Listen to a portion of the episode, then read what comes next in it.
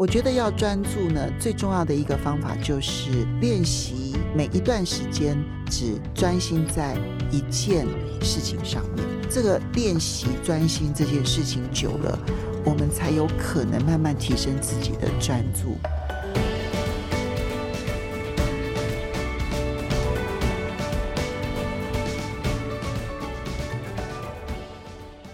大家好，我是节目主持人杨玛丽，欢迎来到今天的哈佛人物面对面单元。本周的主题呢是来谈一谈如何面对资讯爆炸的时代。那么过去四天呢，我已经分享了哈佛商业评论上好几个不同领域的专家来谈说资讯爆炸到底对我们已经产生什么样的影响。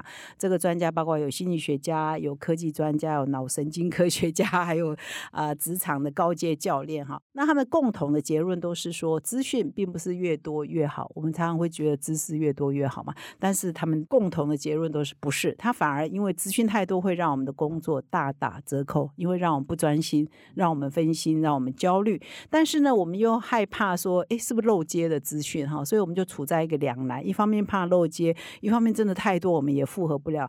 脑神经专家一直提醒我们，脑容量是有限的哈，你太多进来了，其实也吸收不了，反而让我们非常的疲累。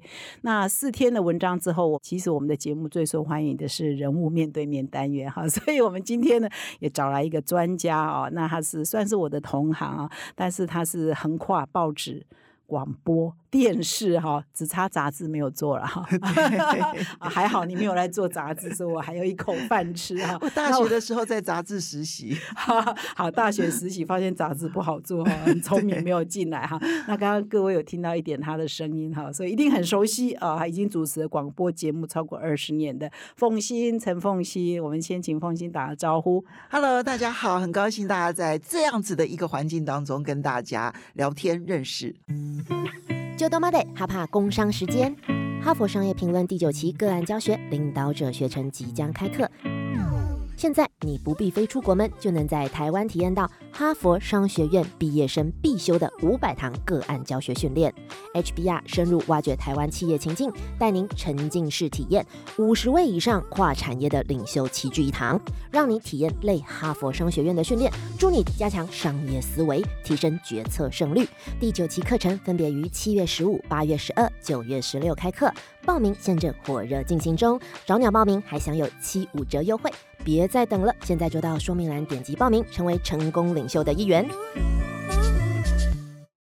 我一直很紧张啊，采访凤欣，他是专家哈，他组织广播二十几年，我们这做 podcast 呢，也不过半路出家啊。那这个凤信的背景，我稍微介绍一下。虽然我想所有的听众啊，所有的读者对你都很熟悉啊。那凤信呢，正大新闻系毕业，应该是第一志愿考进去的哈。因为父亲是新闻工作者，所以当初也期望女儿哈。那个年代联合报如日中天哈，所以他对你最大的期望是进联合报工作，你也达到他的期望。对啊，后来呃转到广播，呃转到电视，然后当名嘴，所谓的名嘴哈，不是我们很讨厌那种名嘴，而是。有 料的名嘴，不是乱讲的名嘴。然后也主持广播节目长达二十年。那今天呢，我们会在这个资讯爆炸这个主题呢，邀请凤欣来，有两个主要原因。我觉得凤欣每天就要处理资讯爆炸，因为你要主持财经节目哈。现在每天要主持财经节目，那么多讯息，你怎么塞？第二个最难得的是说，凤欣这二十年来，每个礼拜五他的节目里头访问。啊，一个专家或者是一个一本书的作者，或者是书的编辑，因为有时候是翻译书嘛，就访问书的编辑。这样二十年下来，如果把它算过哈，一年有五十二周，那就超过一千本书哎。不过台湾哈，一年出将近四万本书。就是啊，我介绍的书还是沧海一粟。对对对，但是呢，关关键就是怎么挑啊。哦，这么多书哈，一年哦，台湾出版市场真的很蓬勃，只是读者不爱买书了。但是我们还是拼命出哈，所以一年呢，以前有统计说，我们一年出的书是全世界排行前几名。但是台湾人买书买的不多了，但是我们出版真的充满热情，一直拼命在出。所以呢，也是要请这个凤欣来分享，你怎么过滤，你怎么选择书哦。那所以呢，我们今天真的很高兴，凤欣来跟我们的节目做分享。我们还是第一个开放题。就是你怎么处理，你个人怎么处理资讯爆炸？你用什么方法来筛选资讯？我记得我在十年前的时候呢，应邀演讲谈新闻工作啦，或者谈媒体工作的时候呢，就已经开始谈到资讯爆炸这件事情啊，那那时候我其实还具体的去谈说说啊，全世界有多少个电视媒体啦，多少的广播媒体啦，哈，然后还有多少的平面媒体。当我在谈这些事情的时候啊，我们手上都还没有一台智慧型手机，嗯嗯。可是呢，等到我们拥有了智慧型手机之后呢？那个资讯爆炸是我在十几年前去谈论资讯爆炸的时候，根本连想象都无法想象的一个情况啊！而我自己其实是一个资讯焦虑者哦，因为我主持的是财经节目，每天早上，而且我可能是所有的财经节目当中第一个节目，嗯一大早七点钟，我当初在接这个呃时段的时候呢，我心里头就已经思考说，我设定我的听众们是。开车上班，然后要准备带着满满的上进心、满满的企图心，然后充满着一个活力，然后要去办公室的一群人。啊，那所以我理论上来讲，我就必须要给他们最新的资讯。以前资讯传递的速度是慢的时候，其实我要给他们最新的资讯是容易的。嗯，因为。我只要给他们早报新闻当中，然后我去筛选出我认为这些事情是最可能影响今天大家讨论的焦点哈的这些话题就好了。可是等到网络越来越方便，而且所有的嗯新闻媒体其实他们的讯息都会在第一时间上网之后，嗯。我的资讯焦虑就会变得更加严重。哦，因为我很怕错失了一个重要的新闻，而这件事情它是影响今天一整天的可能财经动态、嗯，金融动态这类事情是非常多的。嗯，我也许会错过，嗯。而我的错过可能就会让我的听众朋友们都错过，错过，嗯。所以我的焦虑就会来自于此，所以。要说资讯焦虑、资讯爆炸这个议题，我的感受是最为深刻的，因为我要必须从一大早就开始跟爆炸的资讯去奋战。当然，我觉得，嗯，我有幸运的，我先讲我幸运的地方，因为玛丽知道，就是说我们开始新闻工作的年代，它其实相对于现在是比较缓慢的时代，没错，而且呢，那个时候的媒体业呢是非常的强大、富裕。然后比较慷慨的年代，嗯，所以那个时候呢，容许一位媒体工作者在养成的过程当中，他其实容许很多的浪费，嗯，其实我们浪费了很多的报社的资源，然后让我们去截取了很多的经验，所以我是带着经验，然后开始主持广播节目的，嗯，那这些经验帮助我筛选资讯。嗯，这点很重要，因为我要去判断一个事情在今天重要或不重要，有影响力或没有影响力。如果我失去了这些经验，我不太可能有这么快速的判断能力。嗯，好，所以嗯我觉得我幸运的是，我是带着这些经验，然后开始主持广播节目的。我还有第二个幸运是在资讯还算缓慢流通的时候，我开始主持广播节目。等到他资讯很快很快的时候，我我其实是慢慢适应到那个很快，而并不是说我一跳进来它就是很快的。嗯嗯嗯，这这就有点像是人类的演化，你知道，全自然的演化。那人类跟狮子会在非洲大草原演化出一个可以某种程度共存的一个情况。嗯嗯那第三个，我觉得我比较幸运的地方是呢，我有很多好朋友，他们就会一直鼓励我要去用新的科技来处理现在的资讯以及分享资讯的管道，嗯，所以我就一直努力尝试。那这个哦尝试呢，我不带任何的压力。结果就是我很快速的，不管说啊，我很快的让我的节目同时也跟 YouTube，同时也跟 Podcast，就是一起有直播的或者是搜寻的这样子的一个管道呢。这件事情对我来说，在大家都还没有开始做的时候呢，我在好朋友的鼓励之下就开始摸索。摸索的时候不带压力，所以我不需要急着有成绩。嗯可是等到说摸索出了一定成绩的时候，大家大家看到你的时候，好像都有那么一点成绩的时候了。嗯嗯，那我之前那个摸索的丑陋的一些这种很可怜的乌龟的刮牛的那样子的一个过程，大家没有感受到。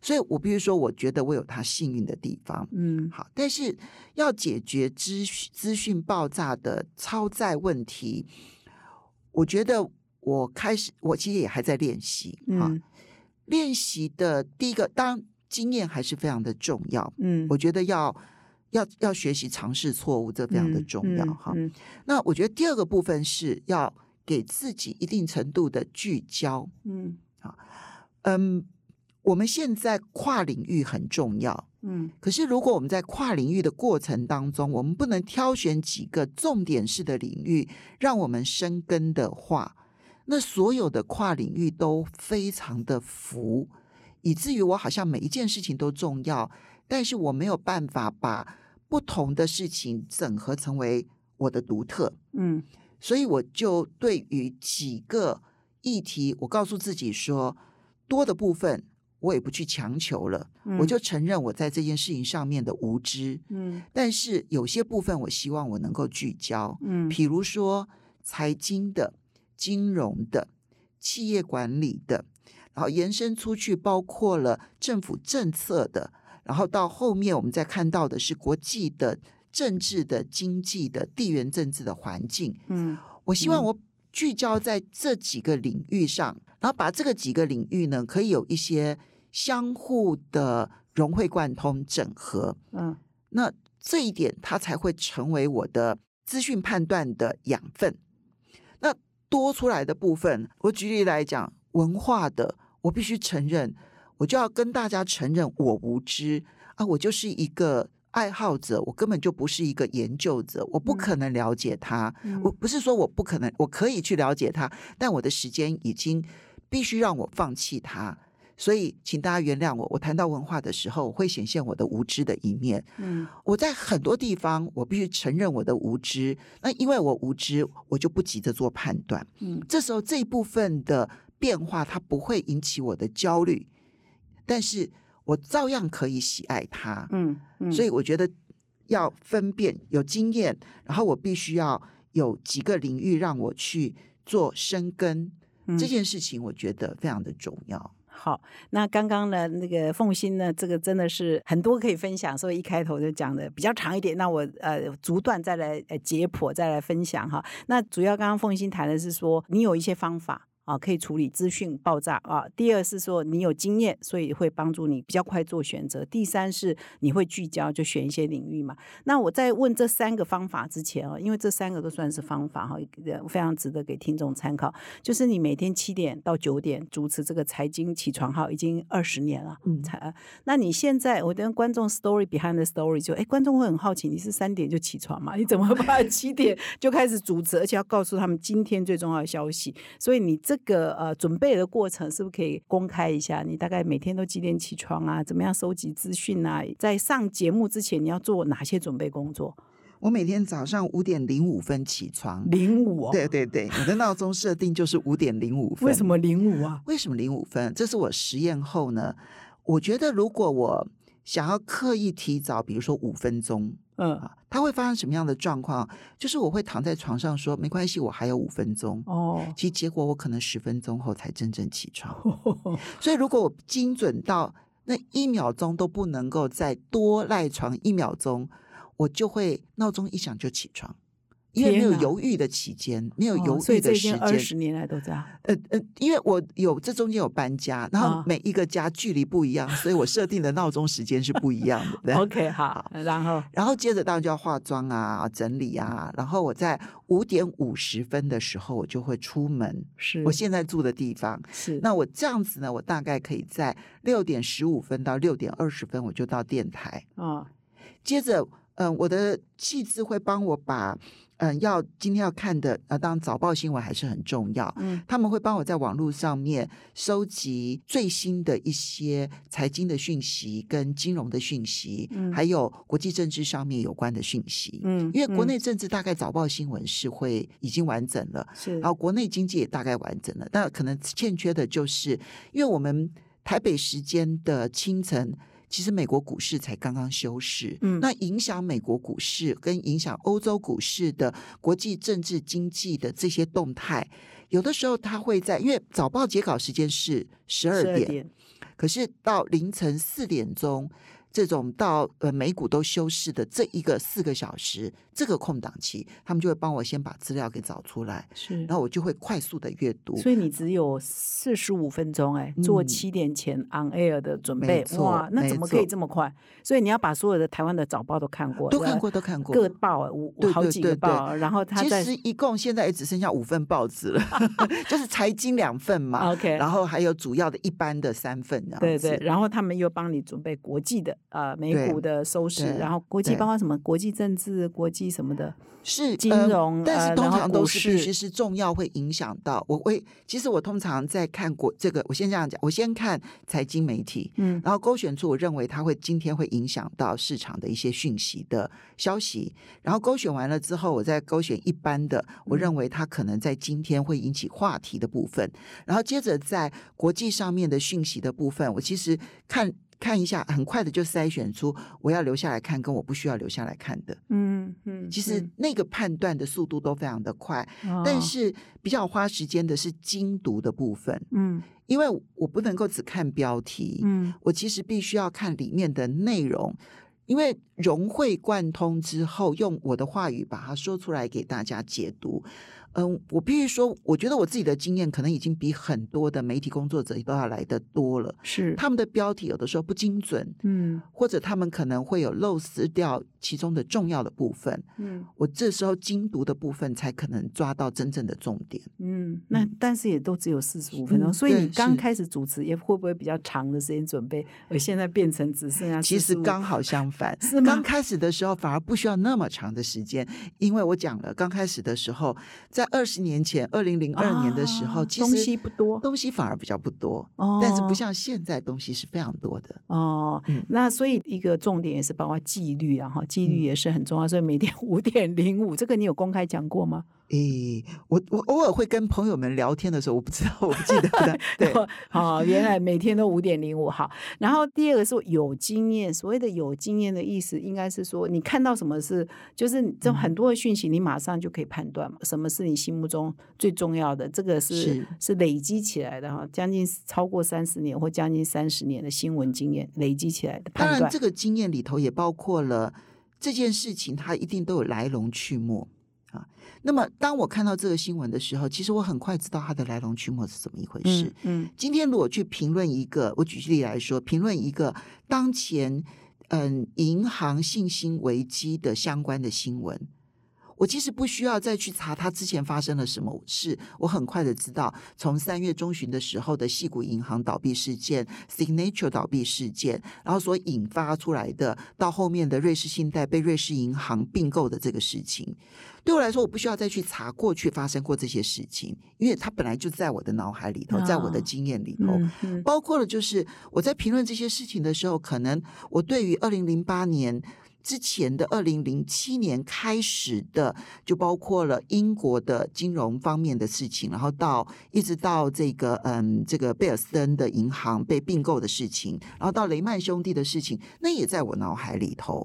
或者我们再往前去推演，一九八零年代的美国储贷银行的风波，乃至于在台湾，其实在民国八三八四年的时候，那时候我们有小型的金融风暴，这些本来就在我采访经验里头，它就是一个讯息库，嗯所以所谓的经验也包括了，因为我知道历史发生过什么事情，嗯所以对于我判断现在我要去如何理解这件事情，这当然也是经验当中很重要的一环。嗯，那聚焦呢？再来谈到说，你刚刚也分享说，哎，在要面对资讯爆炸，还有一个重点就是聚焦嘛。这个我觉得蛮好，就是你不要企图心很很大，我什么都要懂。那你是什么时候开始才有这个聚焦的策略？还是从一开始就有？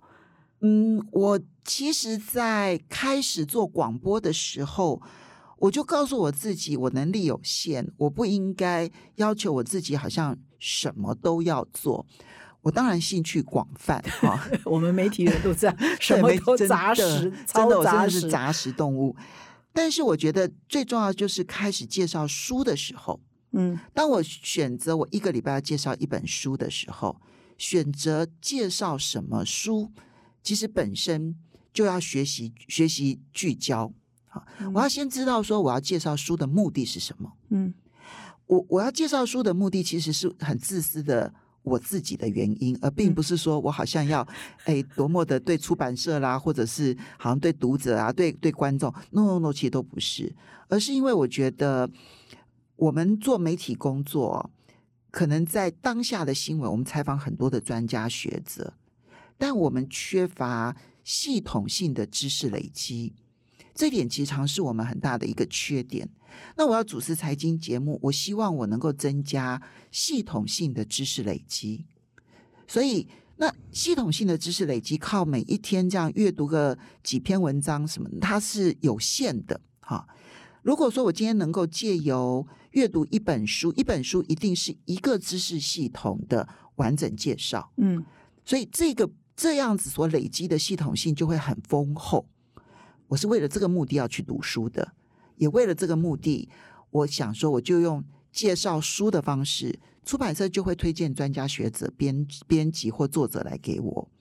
那我用对谈的方式，其实是在检验我自己读通了这本书没有。嗯嗯嗯。那这样子的话，读书这件事情对我重要，我就要聚焦的去选择我要读的书。一年虽然五十二本，好像很多，但是放在书海里头。它其实就是沧海一粟啊！真的，一年出快四万本书，台湾。所以四万分之五十二，我要怎么挑呢？嗯，我就必须要选择性。嗯，那这个选择我想的很清楚，就是那因为我们电台哦，有张大春，有张曼娟，有杨照，我不太可能去跟他们竞争小说文学这个领域。是，他们实在比我厉害太多太多了。自己做作家，对。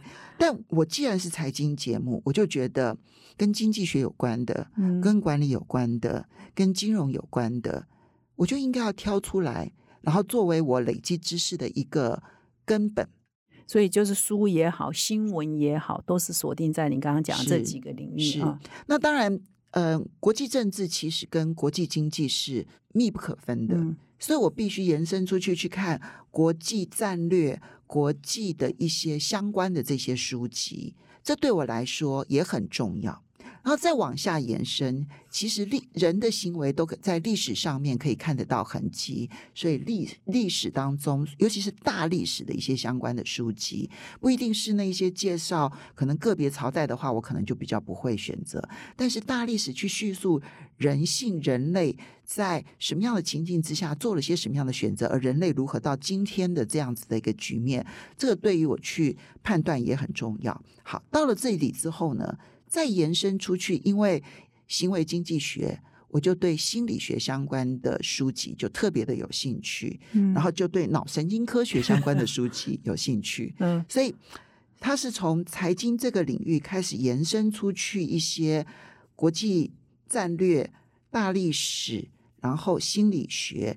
以及脑神经科学的相关书籍，对我也是在做 podcast 之后发现说，哇，心理学、脑神经科学这些都跟管理很有关。其实是 很多企业都邀请心理学家去演讲，说你要先懂人呐，不然你怎么做管理嘛？哈，是。所以这个凤欣讲的，我深有所感。所以你现在呃，因为你的节目很红嘛，所以是不是很多出版社都拼命寄书给你，让你挑？所以可以，比如十本可以挑个一本，或二十本挑个一本，是不是？还是更多？我不太清楚我挑的比例是多少。我的原则其实就是啊，这本书值得我看吗？啊，值得我介绍吗？嗯，我大概就只有这个选择标准。我我很少去特别注意说，哎，我是几本挑几本，或是说我也很少去注意，哎，我的出版社是哪个出版社多一点呢？我很少去注意这些事情。就是要先吸引你的注意，而且是在你聚焦的范围内。对对对。那你是什么时候有这个聚焦范围划定？是在？呃，你这个节目主持没多久就已经有这样，那二十年来都聚焦在这里，这也很了不起哎。你有没有想过说啊，这些我都很懂的，我应该在扩展新领域？我怎么可能说我很懂？因为做做一二十年，然后想说，哦，这些我都懂了，我现在要扩展新领域，反而不要有这种贪心哈，对不对？嗯，我觉得越是深入之后，我就越发现他的世界很广阔，嗯，没有真正的专家，而且他这些。学术的领域，它其实都还在日新月异的改善当中。它可能今天会推翻昨天的部分理论，但是它是架构在昨天的理论之上而所达成的颠覆。嗯，那我对这些都很觉得。所以永远都觉得还是很多不懂，还还是还是即使是二十年来如此太多不懂了，太多不懂了。事实上，凤欣呢，在前年啊，我们集团的天下文化的跨年。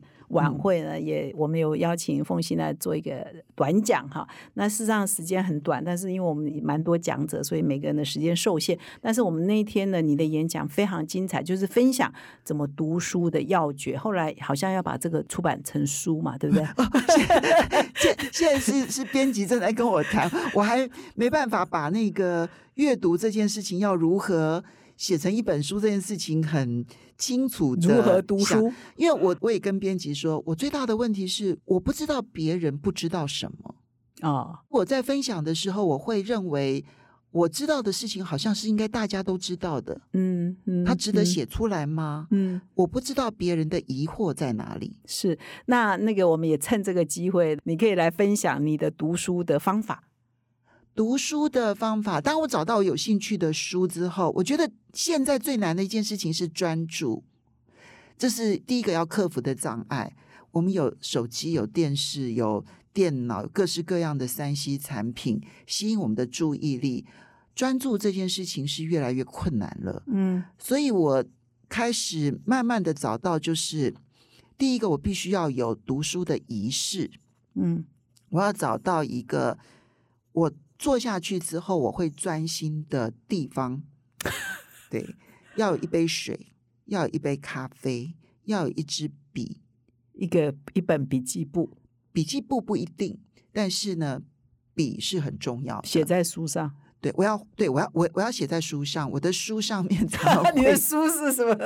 我的书里头常常会有我的一些 note。OK，那我觉得那是记录我跟书的对话，这样的方式呢，会帮助我完全专注在我的书里头。嗯，然后第二个，当然我就是要空下一个完整的时段。这里头就要提到说啊，那么很多人在提就是谈数位时代的时候要做的一些事情，很多人可能就会建议好多方法，比如说嗯，番茄时钟法啦，哈，或者是说你可能每隔半小时要做什么事情，每隔一小时要做什么事情，嗯，这部分我觉得在我身上是比较难以适用的，嗯，因为专注太难，尤其专注到能够进入心流更难。嗯，所以我一旦阅读，我就会希望我忘却时间，直到闹钟响起。那你都设多久？嗯，我不是设多久，我是设我下一个行程的时间。哦，比如说，嗯，我们现在录音的时间，对，好，我可能就会在附近找一个咖啡馆，因为我就希望我不要迟到。嗯，我不要在我好像很赶很赶的开车过来这个地方。我可能这个时间如果中间刚好有两个小时的空档，我就会先在附近找一个咖啡馆。那我就会设定我从咖啡馆走到这边的时间，比如说是五分钟，我就会设定闹钟是我要答应来这边的，比如二十分钟哦，就让我很从容。是那那个时间就会闹钟就会想提醒我说我要结束我的阅读，我要过来了。那我就可以不必分心说。哎，我是不是快到了？我是不是快到了？我就一直专心在我读这本书上面。哦，然后那个时候手机是关静音的，手机就是有专注模式啊，对，就勿扰模式，勿扰模式，这个算是用三 C 产品来帮助我自己。对对对，就是我利用三 C 产品，我告诉他说，这个时候不要吵我啊。同时设闹钟，也是在手机上设，对对对对，对，就手机会设定闹钟，也会设定勿扰模式，所以任何人这个时候传讯息给我是接不到的。哦，也不会吵到我，是是，对，除非我先生很急着要打电话给我，但他通常都不会。那这样找得到吗？可以啊，那个勿扰模式可以设定谁的电话可以接，所以只有你先生的电话打了进来。这个时候，这个有一个好处就是，我就不用再去想太多其他的奇奇怪怪的事情哦，然后我就不用怕漏接哈，比较能够专注。当然，这是我自己的一种模式。这个很好啊，就是每个人要找到适合自己的模式。专家建议的一百种方法，对哪一种方法适合你，你就用哪个方法。对，所以今天又多了一个奉新的方法。因为我很怕那种十五分钟我还没有进入心流，我就要起来哦做什么什么事情。我觉得我好像很难如此。那阅读这件事情对我来讲是很难。那自己在其他的事情上面，比如说我要可能固定一个时间去看电子邮件，哈，然后嗯，可能如果在其他的时候，我可能就是每个小时看一次 Line 啊，啊，然后看看有什么人传什么讯息给我啊，用这样的方式来处理其他的资讯。那反正我。电子邮件就是很晚回，大家反正就习惯了，大概也就不如果很急的事情就不会用电子邮件来联络我。所以，我们今天找凤欣来，真的是非常符合我们这一周谈的主题啊！专注这件事情很难很难，所以你只有在读书的时候，所以才会设这个专注模式嘛。只有读书，还有睡觉，对对对，睡觉。那专注，你通常本来以为说你一定有固定的地方，并没有嘛？哈，就是只要哦，就你因为现在人没办法。说我一定要在我家的书桌什么角落，而且我的时间本来就容易被切碎，嗯，对，因为不同的工作，工作跟工作之间是容易被切碎的。那我还是希望能够利用这个被切碎的时间，嗯，对。当然，我其实在家里头有个固定的看书的地方。是，那你这样每个礼拜总共几个小时看你接下来要推荐的那本书？你都是看你要推荐的那本书吗？嗯，有的时候也会多出来时间看别的书。那所以你每个礼拜要设定这种专注时间几个小时才够，或者是说每一次专注时间要超过多少时间才值得这样做？半个小时，通常半个小时就够了。哦，如果有半个小时的余裕，我就一定会这么做。嗯，你说一个礼拜会有多少时间？我算不出来，因为我就是会一直每每个礼拜去设计我的行程。然后根据那个行程去画阅读时间，嗯，所以你都是在行程跟行程的空档，对，就变成阅读时间，对对对。所以先以行程为优先，比如你有什么工作上的，如果我答应人家的事情，我就必须以那件事情。然后中间的空档就是阅读，这样。那六日呢？六日也要读吗？不一定。如果说我，比如说我一个礼拜的时间，呃，下一个礼拜的时间比较空闲，或者是说这里面我可能，嗯。阅读的书我已经知道，我已经看过了或什么的，我六日就会完全耍废，也会吗？你会，我很会，我很会。然后，嗯，但是如果说我知道我下个礼拜的行程非常紧，那我六日可能就必须先空下来把。要介绍的书给介绍完，嗯，我原则上六日不工作，原则上我都尽可能都不答，不要去答应任何的工作，嗯，就是六日是需要我让我自己休息的，嗯，那你这个休息耍废，你都做什么事？嗯，不一定啊，休息耍废，我可能就在家里头，然后就是。看电看看那个追连续剧啊，追剧也 是要追剧的，我也是 会追剧，我也是会追剧的这样子。但是我我我就跟我就开玩笑说，我现在追剧的耐心反而比较欠缺。比如说前一阵，嗯，上个礼拜看《模仿者》，啊啊，对对，十集，然后跳看。对，看 直接看结局算了。最后两集，我不看到第七集还是第八集的时候，就跟我先生讲说：“看我可不可以先看第十集就好了？”对对对，就是我也有追那一集，那一个都是一个 weekend 就把它追完了哈。对，不然没有太多时间耐心这样等。不过我再回到你刚刚讲说，比如说 line 啊，比如说脸书，比如说 email，因为有些人会一直在那边看有什么什么，那你的处理方式是什么？比如一天看一次。就几点看一次 email，几点看一次 line，还是怎么？你你怎么样不让他这些东西让你分心？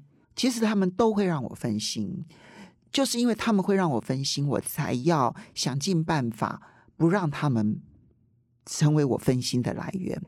那 email 的部分对我来讲比较容易，因为我过去就没有很依赖 email，所以我一天只看一次 email。就晚上回去的时候，嗯，好回去 email。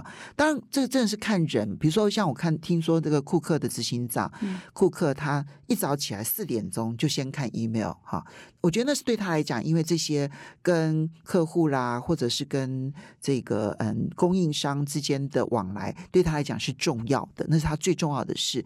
通常来讲，对我来说，email 给我的事情都不太会是最重要的事情或最急迫的事情，啊。那所以 email 我会晚上的时候回到家比较轻松的时候，我就稍微看一下有没有什么必须要回的。好的，那 lie 的部分的话呢，我就会稍微的频率高一点。比如说我早上我七点到九点工作结束了，然后网络的节目也都结束了之后，我就会开始看赖。我还有网络节目是，嗯，会到十点半的。嗯，那所以礼拜一跟礼拜四，我就等到十点半之后，我才会看 line。OK，那那个 line 就会累积很多，就会从前一天晚上一直到。那一天早上的十点多就会累积很多，然后就很快速的看完，看这里面有什么比较重要的，然后我要立刻回的，我就会在趁这个时候，大概有个差不多二十分钟的空闲，我就把它给回完了。嗯，回完了之后呢，接着我可能就是在下午。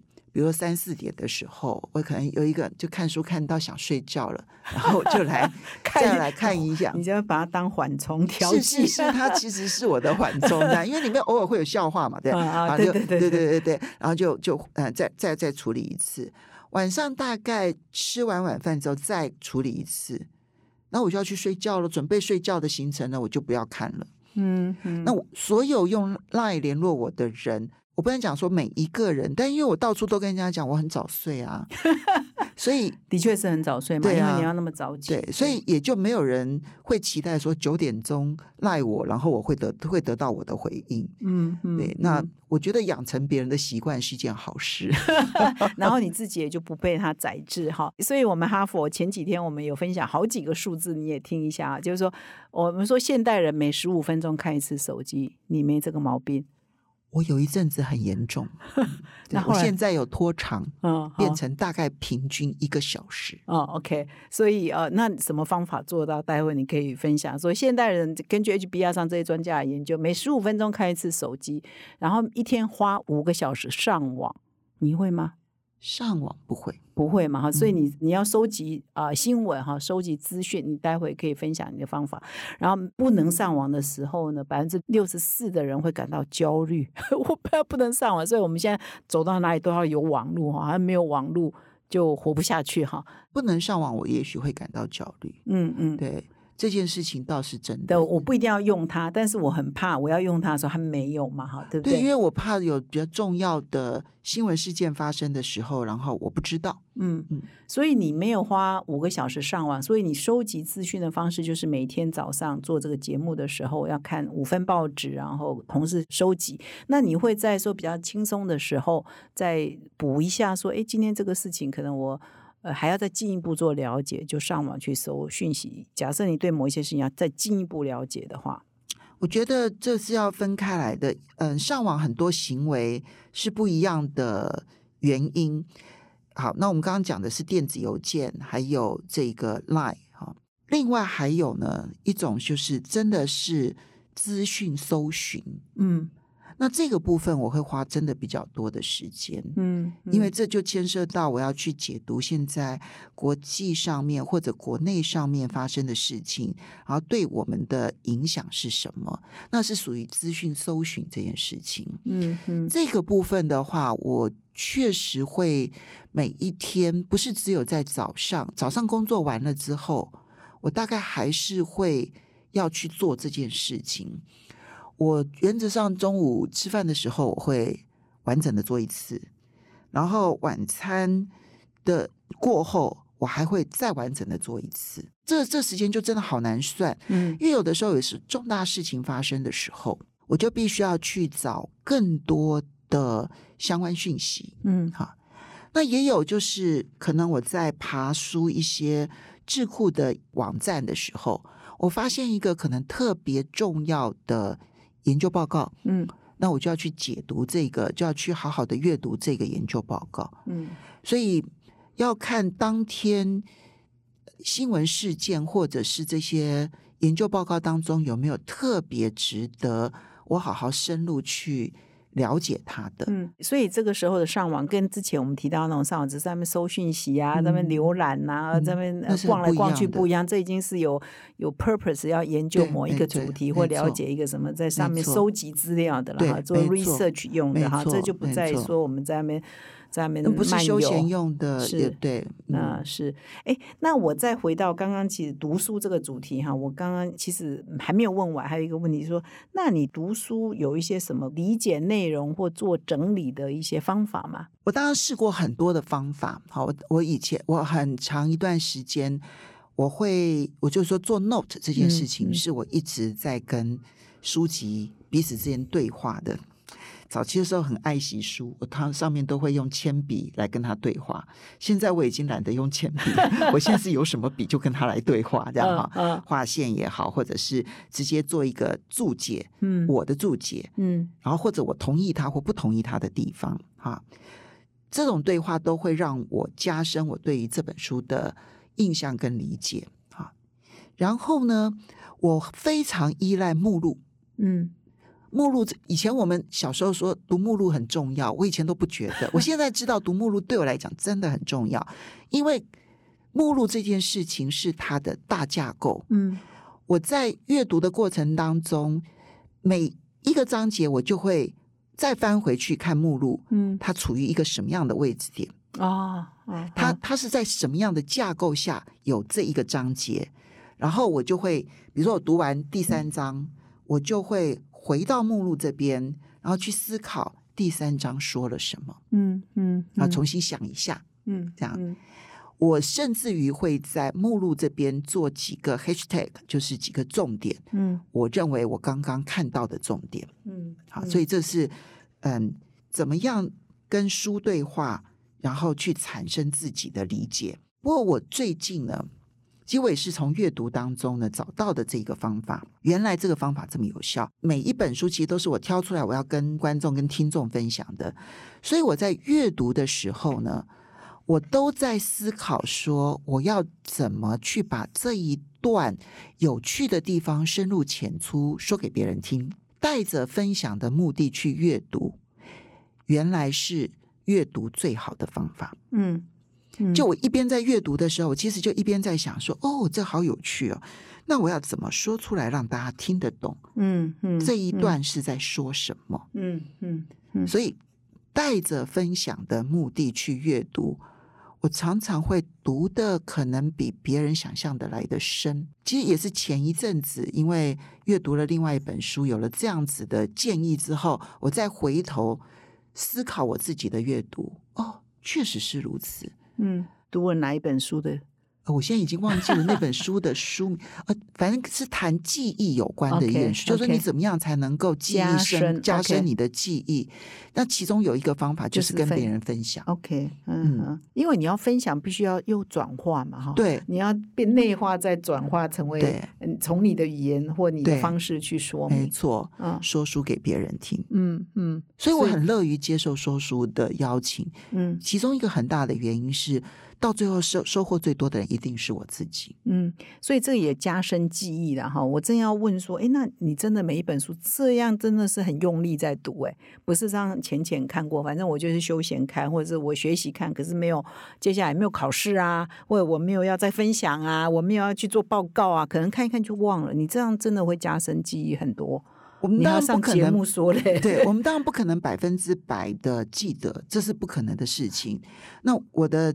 嗯，经验是这样，到最后，我希望我至少能够实现书里头的一个建议，或者是一个观念，嗯哼，然后做出一个改变。嗯，我举例来说，我在看《人为什么要睡觉》，嗯，对哈，这本书，对我们我们公司出的，对，天下文化出的。我看了这本书之后，我就改变我自己的睡觉的所有的相关的一些行为，嗯。比如说，书里头有特别建议一件事情，就是，呃，睡眠仪式很重要。你应该要在你，比如我应该是在十点钟就要睡觉，那我十点钟要睡觉，我应该要在提前一个小时开始我的睡眠仪式。所以，我从九点就会开始有一些睡眠仪式。嗯，要我要做哪些事情？哪些事情？哪些事情？就是我要准备第二天要做的事情，然后我要准备哪些资料，然后比如说我的衣服要整理好。就是做一些类似都写这个啊，睡前要把明天要做要穿的衣服也准备好，也都准备好。因为五点零五分起床，我已经没办法决定衣服是穿什么了。我前一天就必须要把它整理好，啊，这样才可以很安心的入睡。对，说到安心入睡，还有一个就是我们脑子里头常会去想我们未完之事。嗯，对，待办之事。对。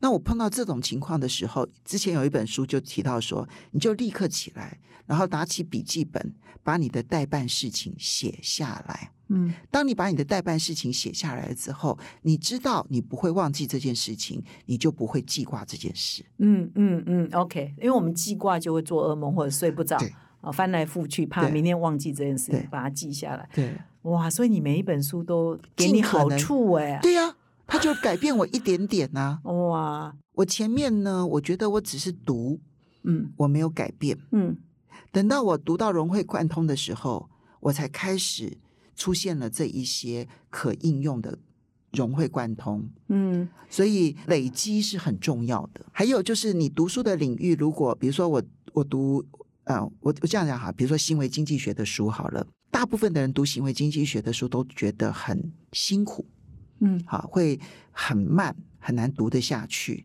可对我来说，读行为经济学的书就很容易，因为我读多了，了。哦对，我举个例子好了，比如说杂讯，嗯好我知道《杂讯》这本书对很多人来讲，它很难读。我一开始的时候，我不知道别人觉得它很难，对我来说，它好好读哦。嗯我就觉得说它很容易啊。然后刚好陪我一起解读，嗯，这个这个介绍这本书的是台大经济系的冯博翰冯老师嘛，他是研究赛局理论，然后研究行为经济学的，所以对他来讲，他也觉得好好读、哦。我们两个就说，哇，这好轻松啊！我们俩都很快就读完这本书。我们后来才知道说，其实它并不容易读。嗯好，那这这里面不是说我很会读书，不是，而是因为我这一类书读多了，嗯嗯所以我对他熟悉了。嗯那它的语境，然后它所带来的实验以及它带来的教训，我们不需要再重新消化一遍了，所以我就可以读得很快。可是我如果去读另外一本，比如说我前一阵子读一本嗯、呃脑神经科学相关的书籍，那我就跟那一位是呃辅仁大学的心理系的呃老师教授来，然后我就跟他讲说，这本书虽然很薄，但我必须承认我读的是很吃力的。嗯嗯，他说：“真的吗？”嗯我说：“对，因为它是属于我不熟悉的领域。嗯那但是我很高兴，我进入一个我不是那么熟悉的领域，然后努力的把它去消化。嗯嗯，这对于我读下一本书会有帮助。嗯，最后几个问题要再来请教哈，就是说我们前几天也分享了《哈佛商业评论》上的文章，也提到，除了是资讯爆炸，其实我们都受不了。第一个是说，我们现代人都是像上次洪兰老师来我们的节目说，呃，他的小孩一下子开三个电脑啊，一个是写作业的，一个是要打电玩的，一个要跟朋友聊天的，就是大家都多工了哈。但是伦敦大学的教授研究，这是哈佛上的文章说，哎，如果你同时进行好几样工作，你的智商会下降，智商哦，好、然后有一些人，呃，斯坦福大学教授也说，一心多用，你的效率会降低五十 percent 哈。所以我要来请教凤信这个问题，你有一心多用的状况吗？因为现在就好像很多人都必须这样。嗯，我小时候觉得我自己是一心二用的天才，我可以同时做两件事情，我很棒，我很厉害，这样比较有效率。这样，那一直到我前一阵子，呃，等应该其实大概是十几年前，我曾经阅读了一本书，其实里面就有提到说，没有人可以一心二用。嗯其实我们呢，所谓的一心二用，就同时如果做两件事的话呢，我的脑子里头其实是在两件事情跳过来跳过去，跳过来跳过去，跳过来跳过去。那当我在跳到 A 事情的时候，其实 B 事情我就已经无法注意它，它它发生了什么状况，我是没有掌握住的。然后等到我再跳到 B 的时候，这时候 A 的状况我也没办法掌握它，所以我们看似在同时处理两件事情，我们其实只是 A，然后再跳过来 B，再跳过来 A，再跳过来 B，没有比较两件事情都没有做好。，OK，所以其实他给了我一个很大的警讯。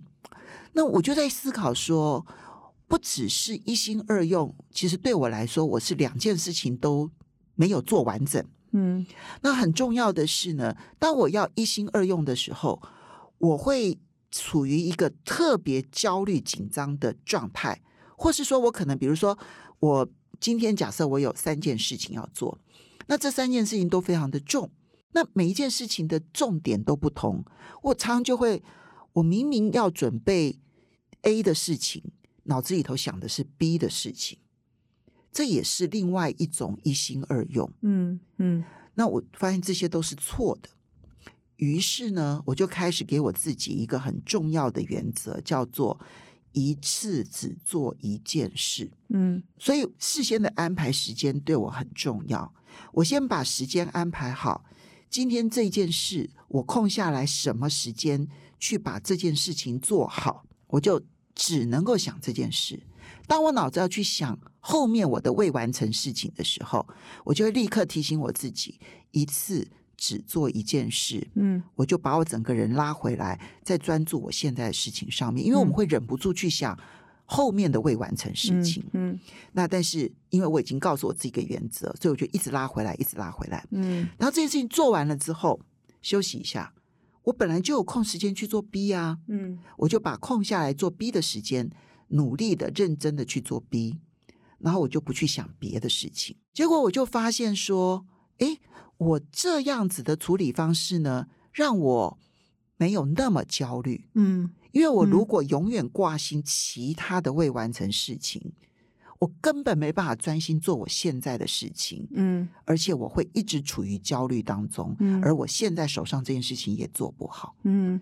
所以我每一段时间只专心做我手上要做的那件事，我不去焦虑别的未完成事情。嗯，那你小时候为什么会认为自己是一心二用的天才？因为我们其实常常就可以让一边看电视啊，一边写功课啊，对不对哦哈？哦然后或者是可能有的时候，比如说跟朋友做什么事情，然后我还可以继续看我的书，或者是我可能准备考试啊，或者就是 我觉得那种读书的时候的一心二用，好像觉得有一点点游刃有余。嗯我觉得一直到嗯最近我才真实的知道，那个时候其实就是蜻蜓点水不够深入。嗯那你嗯真的要深入把一件事情做好，嗯其实它是需要专心的，嗯哼所以一次只做一件事。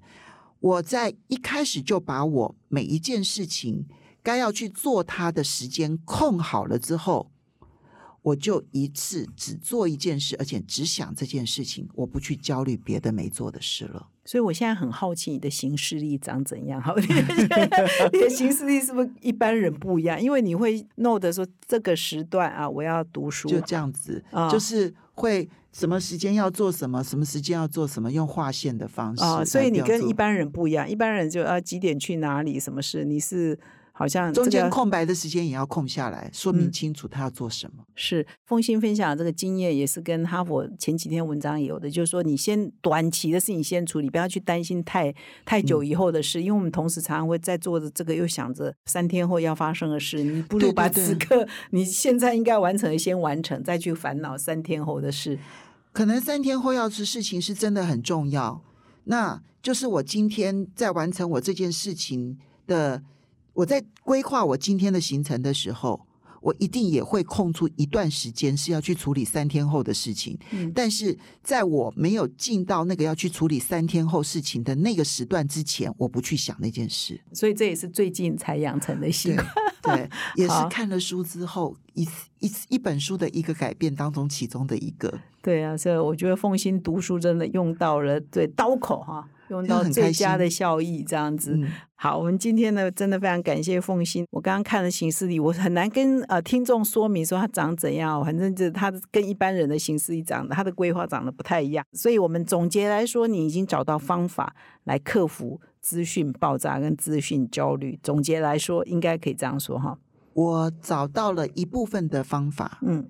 还在摸索更多的方法。嗯，好，那我们也期待说，我们公司呢可以跟凤欣合作啊，谢来出版你这个选书啊、读书、整理书，或者是找到方法专注。我想我们这一周主要是说如何在资讯爆炸的时候，还让自己启动我们的勿扰模式，然后可以专心做我们真正最想做的事情。啊，这个很重要。那我们在节目的最后呢，看凤欣有没有什么想要跟各位听众提醒，或者是在最后做分享。